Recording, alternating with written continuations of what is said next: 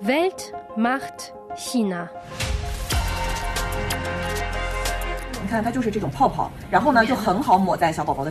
Das hier ist die Stimme von Papi Jiang, eine der erfolgreichsten Influencerinnen Chinas mit über 30 Millionen Followern. Hier vermarktet sie gerade Babyshampoo. Andere InfluencerInnen verkaufen Lippenstifte oder sogar Immobilien.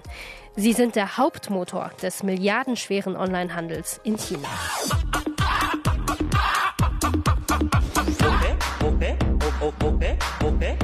Mega angesagt, Kurzvideos in China. Was bei uns TikTok ist, heißt in China Douyin. Beide Apps gehören dem gleichen chinesischen Konzern. Und in den Kurzvideos wird getanzt, gekocht, Mode und Kosmetik präsentiert. Es werden Streiche gespielt, angebliche UFOs gefilmt, Make-up-Skills oder Talente gezeigt.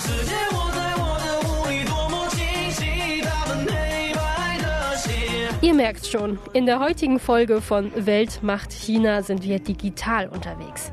Im Paralleluniversum des chinesischen Internets. Paralleluniversum, weil China seine eigenen Internetplattformen und seine eigenen Regeln hat. Eine in sich fast abgeschlossene Welt. Ich stelle mir das chinesische Internet so vor wie ein riesiges Kaufhaus, eine riesige Shopping Mall, bei der man die Ausgangsschilder abmontiert hat. Denn kaum ein anderes Land zensiert das Internet so streng wie die chinesische Staatsführung. Ausländische Apps wie Instagram, YouTube oder WhatsApp sind gesperrt. Und wer die Regierung kritisiert, bekommt die Macht der Zensoren zu spüren. You never know which keyword will trigger the censorship. That's the whole purpose of it. So they make people fear and guess Man weiß nie genau, wann die Zensur zuschlägt, sagt dieser Internetnutzer. Sie lassen die Leute bewusst im Dunkeln tappen und das mache Angst. Wir fragen, was sind die Tabuthemen im chinesischen Netz? Was haben chinesische Internetkonzerne mit uns zu tun? Und warum sind auch bei TikTok bestimmte Inhalte schwer zu finden? Ich bin Joyce Lee, willkommen bei Weltmacht China, dem China-Podcast der ARD.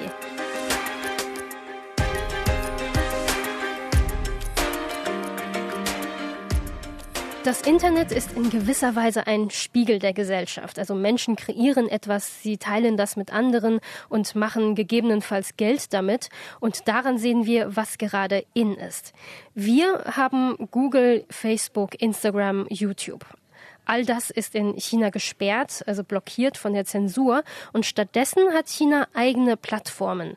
Zu vielen haben wir wiederum kaum Zugang, aber nicht, weil unsere Regierung das blockiert, sondern weil man dafür zum Beispiel chinesische Handynummern bräuchte.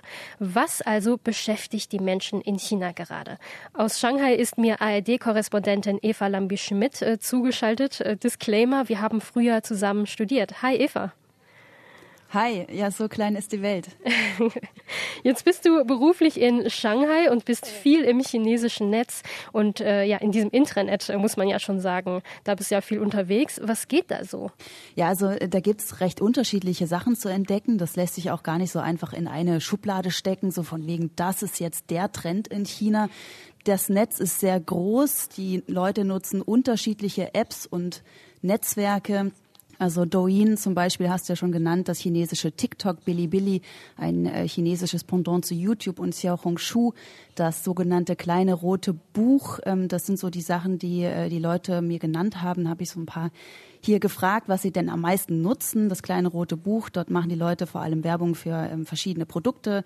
Letzteres könnte man vielleicht schon als Trend beschreiben, dass die Leute auch gerne so Livestreams machen, wo sie einfach nur ja, Produkte verkaufen, wie in einer Art Dauerwerbesendung kann man sich das vorstellen.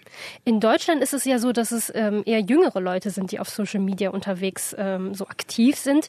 In China machen da aber alle Generationen mit, ne? Ja, genau. Das finde ich auch ehrlich gesagt ziemlich bemerkenswert, wie breit das Spektrum ist, sowohl vom Content als auch von der Altersspanne. Das zeigt auch, wie viel präsenter das Internet hier ist und auch das digitale Leben in China. Ich habe schon Taxifahrer gesehen, wirklich, die während der Fahrt äh, Douyin runterscrollen, also das chinesische TikTok und sich da Tanzvideos anschauen zu traditioneller chinesischer Musik. Ähm, oder ich war letztens auf dem Weg ähm, von Hongkong zurück nach Shanghai im Flugzeug. Da saß ein junger Kerl neben mir. Äh, der hat äh, mir dann erzählt, dass er auf Douyin auch ähm, ganz ernsthaft jetzt nach Nachrichten schaut. Also ähm, jetzt, äh, das ist ja dann nicht nur so ein leichter Entertainment-Charakter, sondern eben, ja, dass er dort Nachrichten konsumiert. Ähm, Zuibor heißt er und er hat mir das hier gesagt. Douyin kann mir helfen, schnell die Informationen zu bekommen, die ich brauche. Da die Clips kurz sind, bekomme ich die Infos schnell. Ich kann Douyin überall und jederzeit abspielen. Ich verwende Douyin, um Zusammenfassungen von Sport- und Talkshows zu sehen. Ich habe aber auch mal eine Influencerin hier in China gefragt, äh, wo sie denn die Trends so sieht. Äh, das ist ja auch ganz wichtig, das mal von aus erster Quelle zu wissen. Iwen heißt sie und die macht auf verschiedenen Plattformen, ähm, zum Beispiel auf Weibo, das ist das chinesische ähm, Pendant zu Twitter, kann man sagen. Und auf Douyin vor allem Videos, in denen sie tanzt und singt. Und so hört sich das an.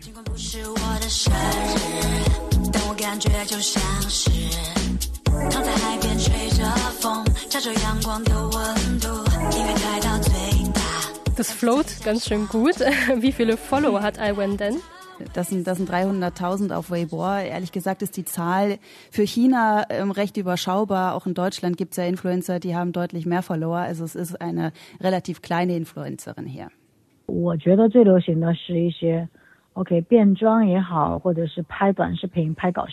Ich denke, am beliebtesten sind Videos mit Menschen, die einfach ganz normale Alltagskleidung tragen und kurze lustige Videos.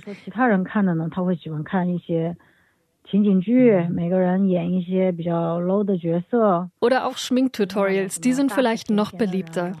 Es kommt drauf an. Manche schauen gerne Sitcoms mit Rollen aus dem einfachen Leben. Jemand zum Beispiel, der nicht unbedingt Modelmaße hat, ganz normal ist und etwas Lustiges sagt.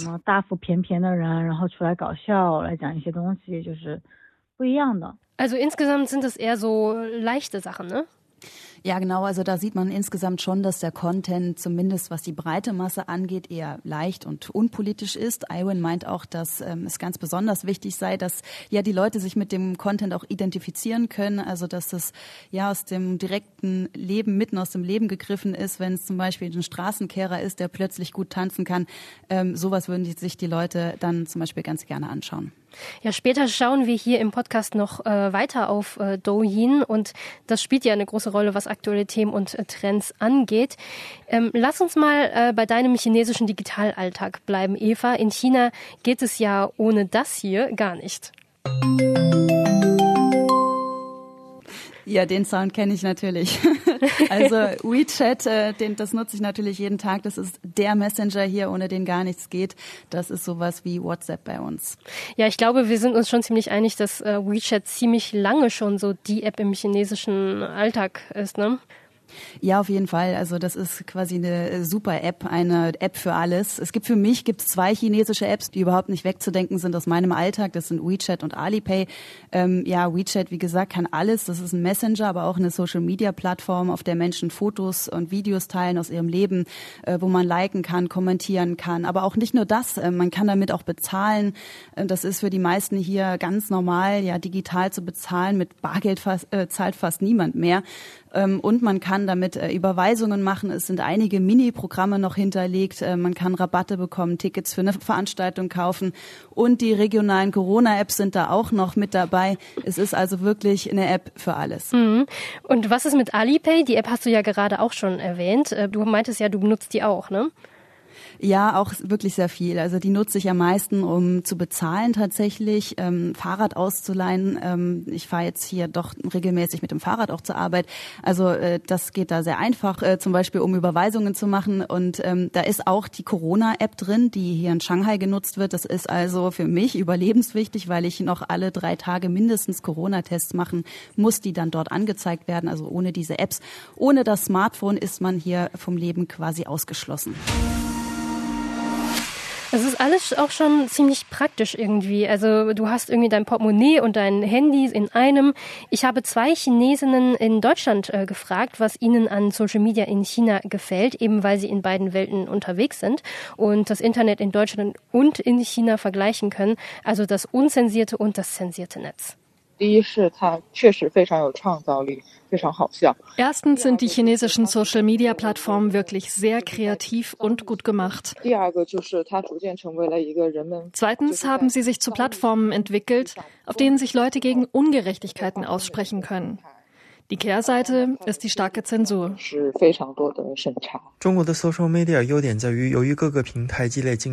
Die Vorteile von Social Media sind das schöne Design und die vielfältigen Funktionen. Und dass die Apps so praktisch sind.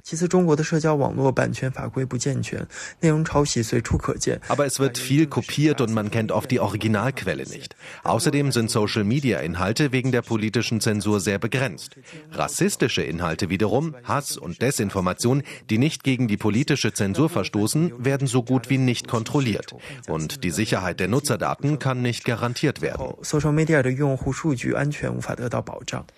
Also beide sind keine Fans der Zensur. Eva, in Shanghai, wie erlebst du die Zensur eigentlich im Alltag? Ja, also ich meine, ich bin natürlich jetzt nicht hier hingekommen, habe dann auf einmal gemerkt, huch, äh, das chinesische Internet funktioniert nicht, habe mich natürlich hier auch auf diesen Job äh, als Journalistin in China vorbereitet und muss für meine Berichterstattung auch ins freie Internet kommen. Mhm. Ähm, das würde die Berichterstattung und auch das Privatleben sehr einschränken, wenn ich nur ins chinesische Internet kommen könnte. Also da lassen sich zum Beispiel viele ausländische Internetadressen nicht öffnen, Nachrichtenseiten lassen sich nicht öffnen. Ich kann auch zum Beispiel ähm, nicht einfach Google benutzen, also nicht eben mal schnell nach einem Begriff suchen, wie ich es in Deutschland machen würde. Diese Seiten laden dann einfach endlos wirklich, bis dann irgendwann zum Beispiel eine technische Fehlermeldung kommt, ein Timeout oder ähm, die Seiten bleiben einfach ganz weiß und es tut sich nichts. WhatsApp geht zum Beispiel auch nicht, Instagram geht nicht. Das sind die Apps, die ich persönlich äh, sehr viel nutze. Und äh, da wird das dann einfach alles nicht aktualisiert. Das heißt, Nachrichten kommen nicht an. Es kommen dann Meldungen wie der Feed ähm, auf Instagram jetzt konnte nicht geladen werden oder keine Verbindung zum Internet. Das nervt natürlich richtig, äh, wenn man dann äh, keine Insta-Story zum Beispiel machen kann für die Arbeit oder äh, privat. All das, was ich gerade beschrieben habe, das geht also nur, wenn man das System irgendwie austrickst. Ja, du meinst ähm, VPNs, also Virtual Private Networks. Da gibt es ja, ja verschiedene Anbieter, die einen dann quasi so über einen Server im Ausland leiten. Das heißt, der VPN, der suggeriert ja, man wäre gar nicht in China. Ja, genau. Aber das ist auch nicht garantiert. Das ist sehr mühsam und funktioniert nicht immer. Ähm, also ich habe da schon wirklich viel Lebenszeit verloren, wenn ich das oh zusammenrechnen würde, äh, wie viel ich da schon äh, gewartet habe, ähm, ob und wann ich endlich dann auf das freie Internet zugreifen kann. Dazu muss man sagen, ähm, die chinesischen Zensoren, die werden auch immer besser und die versuchen natürlich die VPNs äh, zu blockieren, zu unterbinden und auch die VPN-Anbieter auf der anderen Seite, die versuchen ihre Produkte immer ja, besser zu machen, um die chinesische Firewall zu überbrücken. Das heißt, es ist so wie so ein Katz-und-Maus-Spiel. Hm, okay, also du kommst nicht so leicht an ja bestimmte Internetseiten äh, ran, aber die Zensur, die geht ja noch weiter. Also das betrifft ja auch Nachrichten, die man unter sich, also unter Freundinnen schickt. Ja, genau. Ich habe das auch schon erlebt im, im, Messenger WeChat, dass ich da ja jemanden nicht als Kontakt hinzufügen konnte. Das war dann einfach blockiert. Oder ja, dass gesendete Nachrichten einfach beim Empfänger nicht ankommen. Das ist besonders lustig dann natürlich, wenn man in einer Gruppe ist, ähm, wenn dann äh, das dann auffällt verschiedenen Leuten, dass Nachrichten nicht ankommen und wenn man das Ganze dann per Screenshot quasi entlarven kann, äh, dass da äh, was fehlt bei dem anderen. Der eine kann was lesen und der andere nicht. Das ist dann dann komisch. Mhm. Jetzt hatten wir gerade ja zwei äh, Chinesen in Deutschland, äh, die was zum ja, chinesischen Internet gesagt haben. Aber was sagen denn die Menschen in China zur Zensur? Also die allermeisten, die bekommen ja davon gar nichts mit. Das ist eben, wie du schon sagtest, ein Paralleluniversum. Also von den anderen Welten weiß man im Zweifel einfach nichts und vermisst es dann natürlich auch nicht. Und ähm, selbst diejenigen, die vom freien Internet wissen, die ähm, ja versuchen da auch meist gar nicht reinzukommen, denn die Wege dorthin sind ja auch nicht ganz legal und auch sehr mühsam. Hm. Das hast du uns ja vorhin äh, auch erklärt, aber benutzen viele Leute in China VPN? Nee, ich würde sagen, das ist eine Minderheit. Das betrifft dann eher diejenigen, die vielleicht ähm, ja viele Freunde auch aus dem Ausland haben, die vielleicht auch schon mal im Ausland gelebt haben. Ähm, und es ist halt so, ich meine, die Leute müssen erstmal wissen, dass das eigene Internet nicht frei ist. Die müssen dann im zweiten Schritt wissen, dass es VPNs gibt. Ähm, drittens, wenn man soweit ist und all das weiß, muss man einen Anreiz haben. Ja, warum sollte mich das denn überhaupt interessieren, was es im Ausland gibt? Und viertens sind VPNs, wenn sie wirklich funktionieren sollen, dann auch kostenpflichtig und gar nicht so einfach auf chinesischen Handys zu installieren. Und es ist auch rechtlich eine Grauzone. Also die Hürden sind relativ hoch und das eigene Internetuniversum funktioniert ja auch. Also die haben ihre eigenen Apps, ihre eigenen Browser, ihre eigene Suchmaschine, also wirklich eine eigene Welt. Und der Leiter des Beijing-Büros der Heinrich-Böll-Stiftung, Oliver Radke, der beschreibt das so. Ich stelle mir das chinesische Internet so vor wie ein riesiges Kaufhaus, eine riesige Shopping Mall, bei der man die Ausgangsschilder abmontiert hat. Das heißt, ich habe alle Möglichkeiten, alle Optionen, die das Herz begehrt, äh, vor Ort in dieser Shopping Mall zu befriedigen. Ich kann einkaufen, ich kann essen, ich kann mich unterhalten, äh, Kino gehen, was auch immer. Äh, nur komme ich da nicht raus. Das Einzige, was fehlt in dieser Shopping Mall, sind Chaguan, sind kleine Teehäuser, die traditionell in China immer ein Ort der freien Debatte waren und die es offline auch in vielen Städten nach wie vor gibt, aber eben nicht digital. Jetzt hat ähm, Oliver Radke gesagt, ähm, Chaguans, diese Teehäuser sind ein Ort der Debatte. Ähm, was passiert denn, Eva, wenn Leute kritische Kommentare posten oder die Regierung im Netz kritisieren? Ja, das ist ganz interessant. Ähm, ich kann da vielleicht mal erzählen von einem Bekannten, ähm, der ist sehr open-minded, der ist mit Ausländern befreundet hier in Shanghai, ähm, der ist auch im ausländischen freien Internet unterwegs. Ich nenne ihn mal Li. Seinen richtigen Namen nennen wir mal an der Stelle nicht, um ihn zu schützen, denn er hat schon viele Erfahrungen mit Zensur gemacht und auch mit der Internetpolizei, auch während des Lockdowns in Shanghai. Da wollte er, wie so viele andere Menschen, seinen Unmut über die strikten Maßnahmen loswerden. Er hatte auch wirklich nicht viel zu essen essen. Während des Lockdowns, muss ich dazu sagen, hatte zeitweise nur noch einmal am Tag was gegessen und äh, da wurde irgendwann sein WeChat-Account blockiert, weil er es mhm. nach Ansicht äh, der Behörden mit der Kritik übertrieben hatte. Und nicht nur das, er wurde auch schon zweimal zur Polizeistation beordert.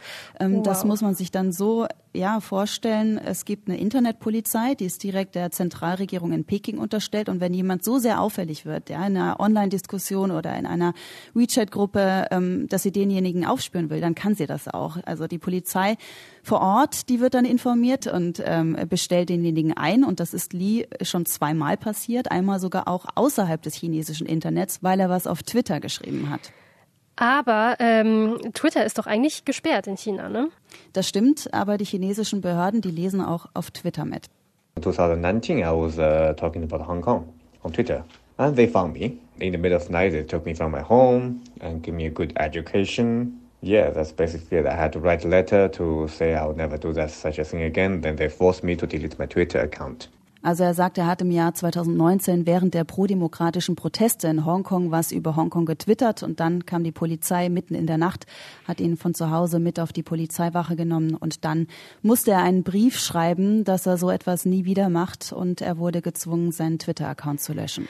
Da fällt mir ein, Chinesen und Chinesinnen im Ausland sind ja auch betroffen von der Überwachung durch äh, chinesische Behörden. Das hatten wir kurz in der letzten Podcast-Folge. Also wenn euch das interessiert, dann hört da auf jeden Fall rein. Die Zensur, die funktioniert also, aber die Leute suchen sich ja immer wieder ihre Wege um als zum Beispiel 2020 am Anfang der Corona-Pandemie der Lockdown in Wuhan war, da haben ja Leute Texte mit Emojis geschrieben, eben um diese Zensur zu umgehen. Ja, genau. Und auch im Lockdown in Shanghai, da gab es Beispiele, da waren die Leute wirklich sehr kreativ, äh, Videos immer wieder in ganz neuen Versionen hochzuladen. Besonders bei einem Video war das der Fall, das wir auch schon in unserer allerersten Folge angesprochen hatten zur Null-Covid-Strategie. Ja, da waren die Zensoren ja fast gar nicht mehr hinterhergekommen, das zu löschen. Das war das Video mit äh, einer Toncollage. Vielleicht erinnert ihr euch von Stimmen von Menschen aus dem Lockdown-Monat April. Und das haben die Leute immer wieder im Netz geteilt und äh, ja mit neuen Antextern oder das Bild anders verfärbt oder gedreht oder sie haben die Videos in irgendwelchen Szenen von Spielfilmen eingebaut, sodass sie so die Zensur oder zumindest den automatischen Filter austricksen. Aber ich bin trotzdem noch verwirrt. Also ich verstehe immer noch nicht so wirklich, was gesagt werden darf und was nicht im chinesischen Netz. Das ist ja auch bewusst nicht so ganz klar. Das ist wie eine rote Linie, die immer wieder aufs Neue ausprobiert werden muss. Ja, manchmal wird da auch eine Diskussion, die zu populär wird, einfach gesperrt oder runtergekühlt, damit das Thema nicht noch mehr Aufsehen erregt. Ähm, denn das, was die chinesische Staats- und Parteiführung im Land nicht will, das sind schlechte Nachrichten oder eine große Welle der Empörung. Ja, sogar bei Naturkatastrophen ist das der Fall, bei denen man sich ja eigentlich denkt, äh, total unverfänglich. Aber Empörungen kann es ja natürlich auch gerade ja dann geben, ähm, wenn es zensiert wird und wenn die Leute merken, dass da irgendwas gelöscht wurde, weil äh, das Aufsehen halt vorher schon so groß war. Okay, aber dann ist Zensur ja wirklich nicht die optimale Lösung. Naja, ob das die optimale Lösung ist, das sei der chinesischen Staats- und Parteiführung vorbehalten. Aber ich würde mal sagen, ähm, objektiv betrachtet ist das schon für die Zensoren ein äh, zweischneidiges Schwert. Ja, das äh, kann die Diskussion natürlich erstmal weiter anfachen.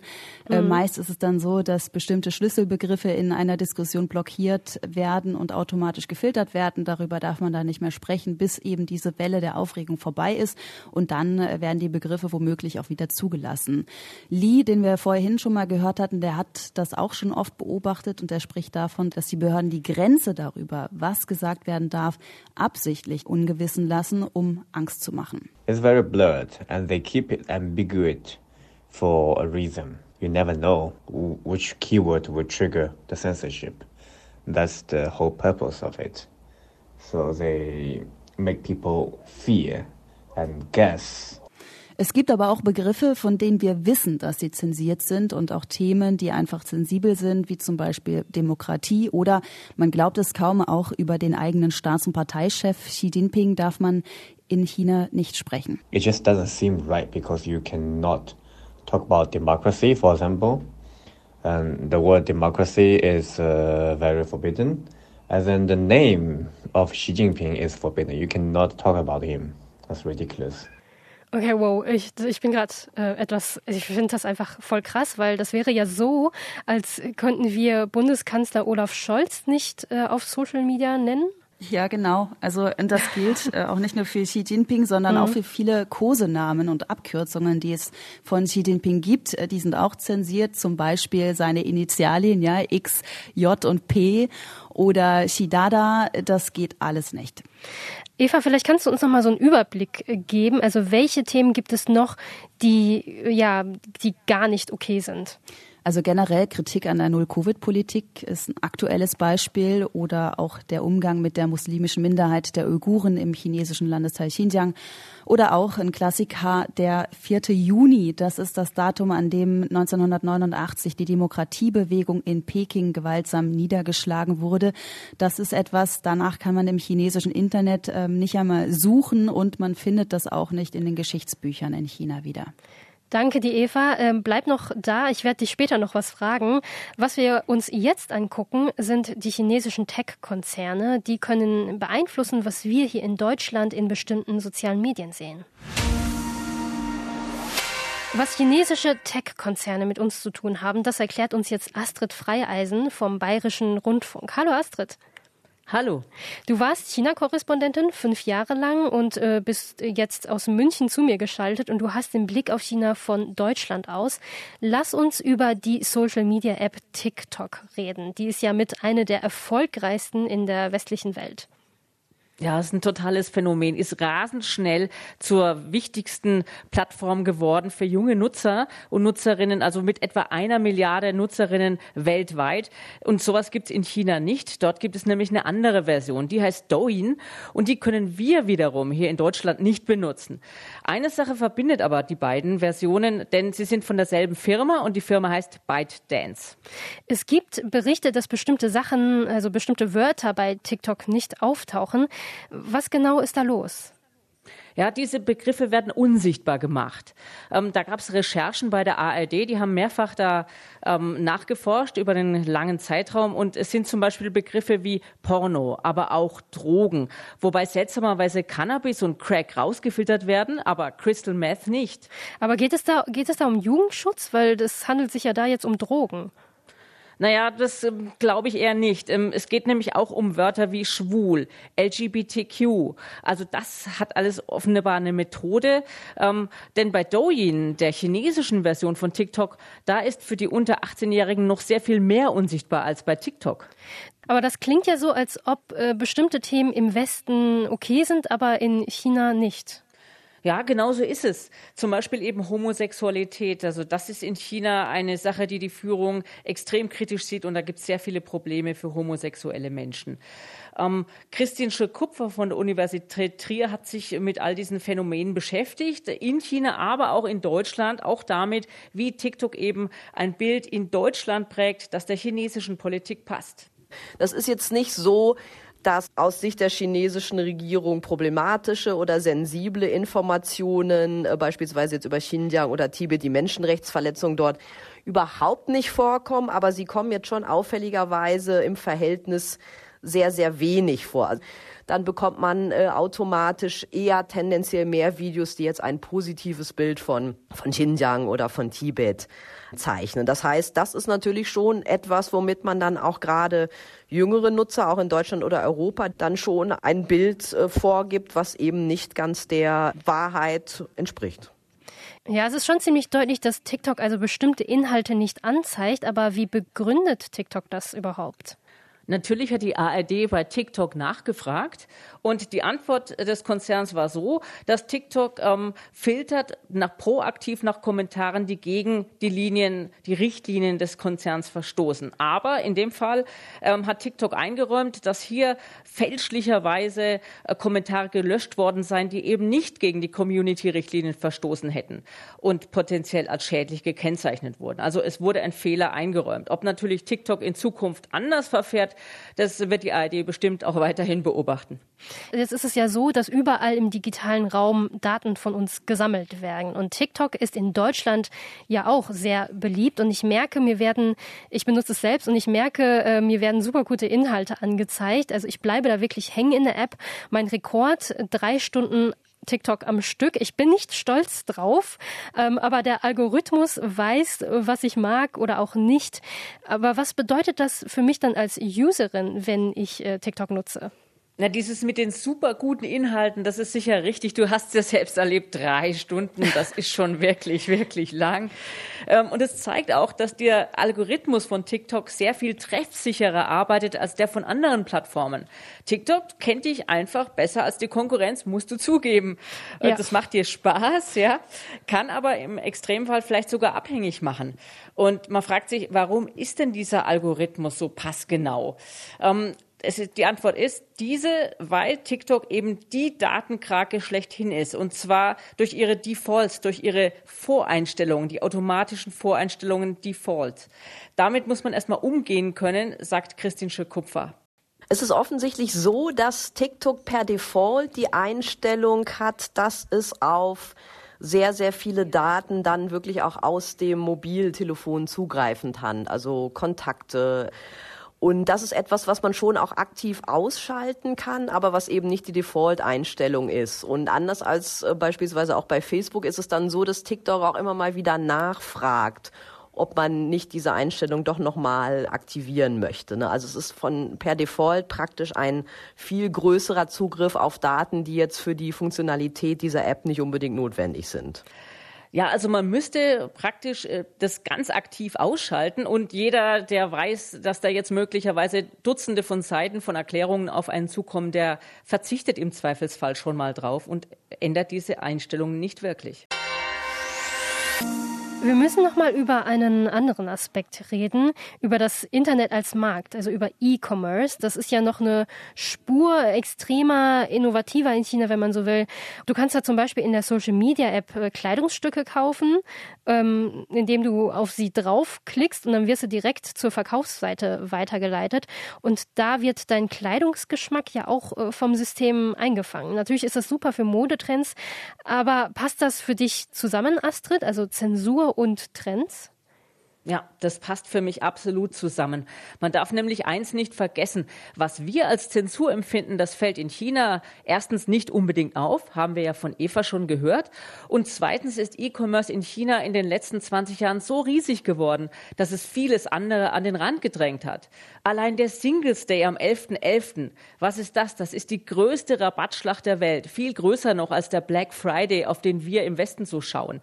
Letztes Jahr wurden beim Singles Day Waren im Wert von über 70 Milliarden Dollar umgesetzt, vor allem in China.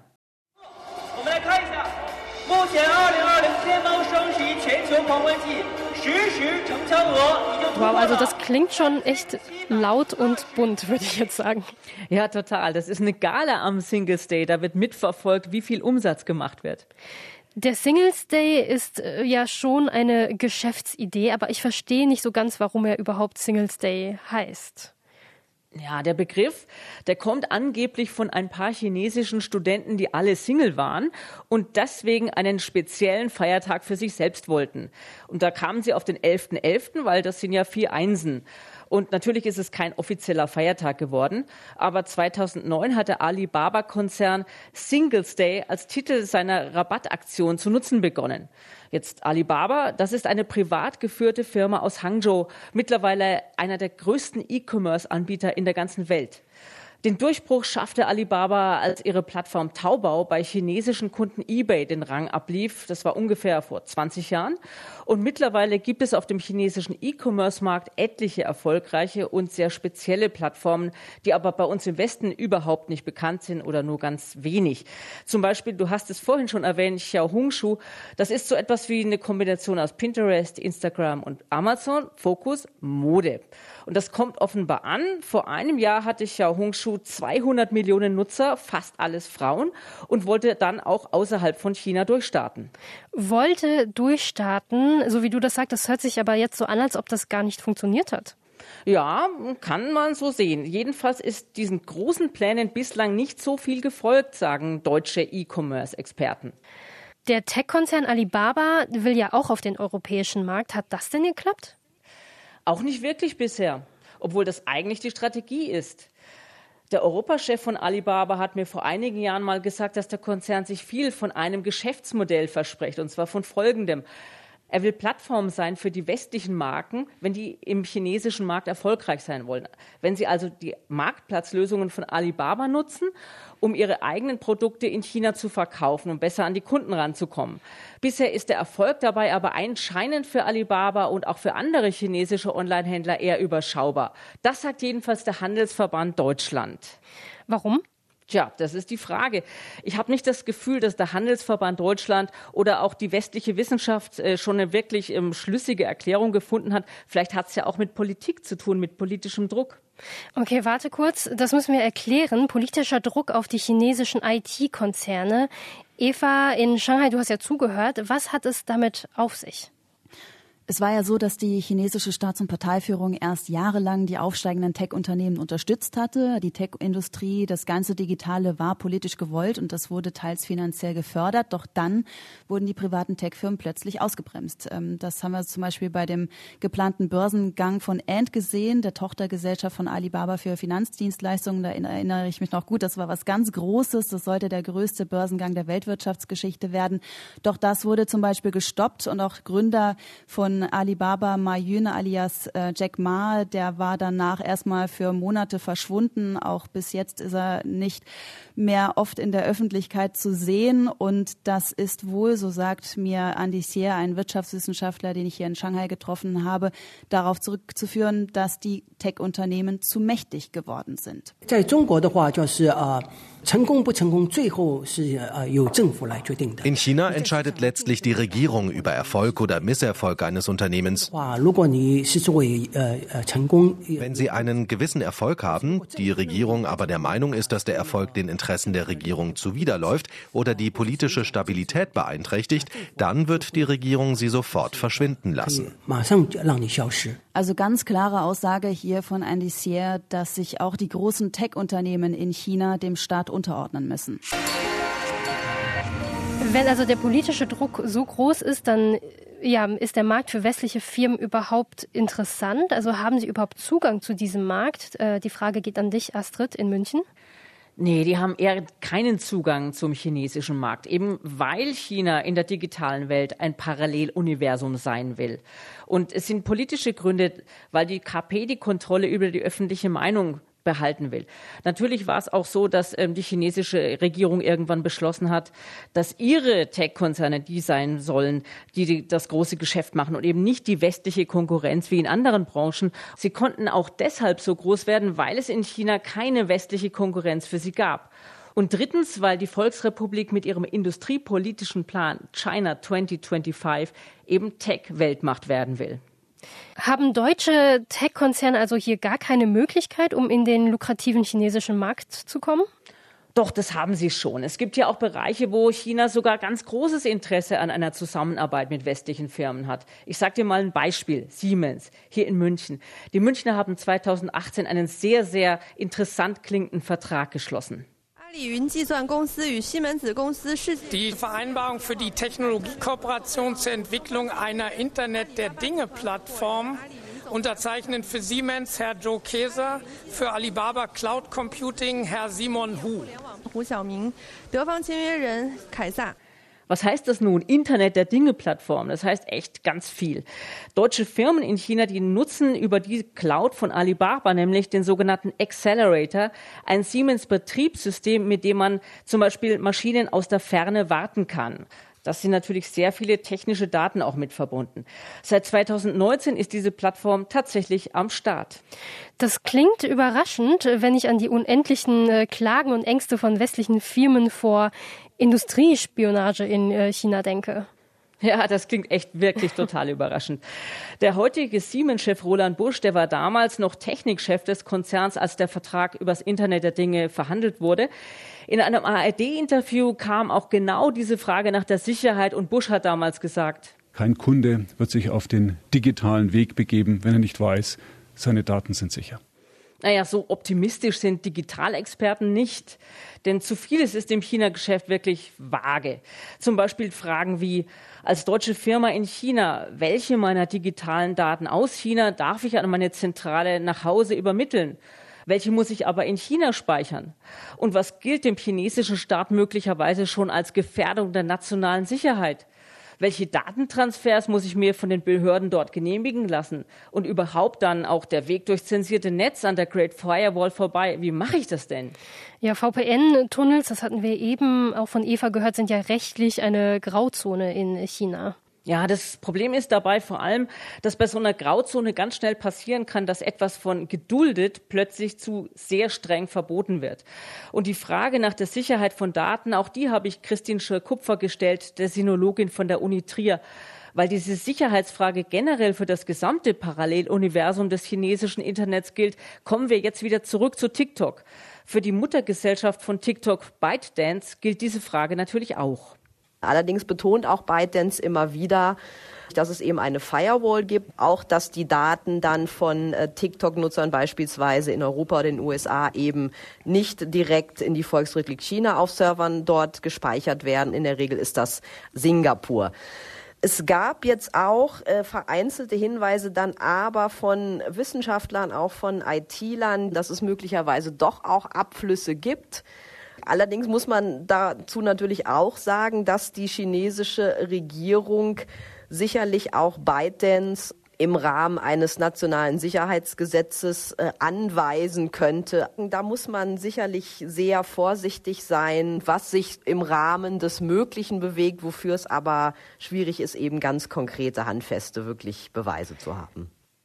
Das müssen wir jetzt nochmal sortieren. Also auf der einen Seite völlig getrennte Internetwelten, unterschiedliche Apps, äh, strenge Zensur, völlig andere soziale Netzwerke, ein chinesischer Internetmarkt, der eigentlich ziemlich abgeschottet ist. Und dann gibt es doch wieder Schnittmengen, wie bei TikTok oder bei der Kooperation von Siemens. Sind wir also doch in Sachen Daten und Internet enger zusammen, als es den Anschein hat? Also, wenn ich den Alltag von Nutzern anschaue, dann ist es eher nicht so. TikTok ist möglicherweise aber nur der Anfang und in Zukunft könnten weitere chinesische Digitalprodukte zu uns kommen, die so erfolgreich sind, dass alle Bedenken dann am Ende nicht wichtig genug sind. Die Wirtschaft ist ein besonders heikles Feld, weil China unser wichtigster Handelspartner ist. Ich denke, deshalb werden die Schnittmengen hier größer bleiben als beim normalen Internetnutzer. Danke dir, Astrid. Bleib du auch noch mal eben hier. Eine Frage muss ich gleich noch klären.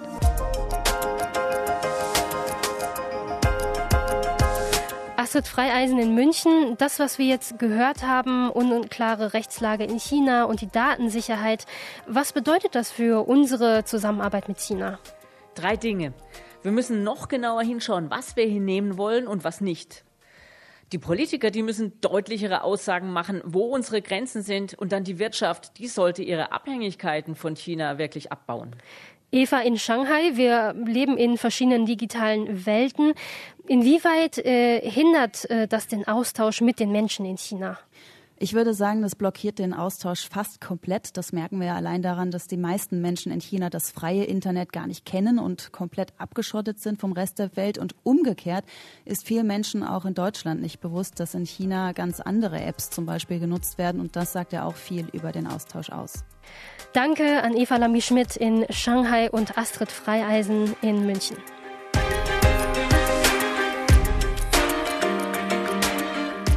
Die Frage an euch, die Hörer und Hörerinnen, falls ihr TikTok nutzt, macht ihr euch Gedanken über Datensicherheit und was China mit euren Daten macht? Schreibt uns eine E-Mail an weltmachtchina.rbb-online.de. Weltmacht China in einem Wort rbb-online.de und abonniert uns. Unseren China-Podcast Welt macht China gibt's unter anderem in der ARD-Audiothek und äh, liked uns, wenn euch unser China-Podcast gefällt.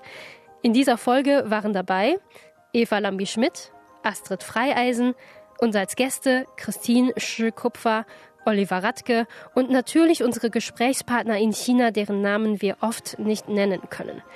Redaktion Ruth Kirchner. Außerdem gehören zum Weltmacht-China-Team Benjamin Eisel, Hangxun Li, Cui Mu, Steffen Wurzel und Marc Krüger. Ich bin Joyce Lee, wir hören uns.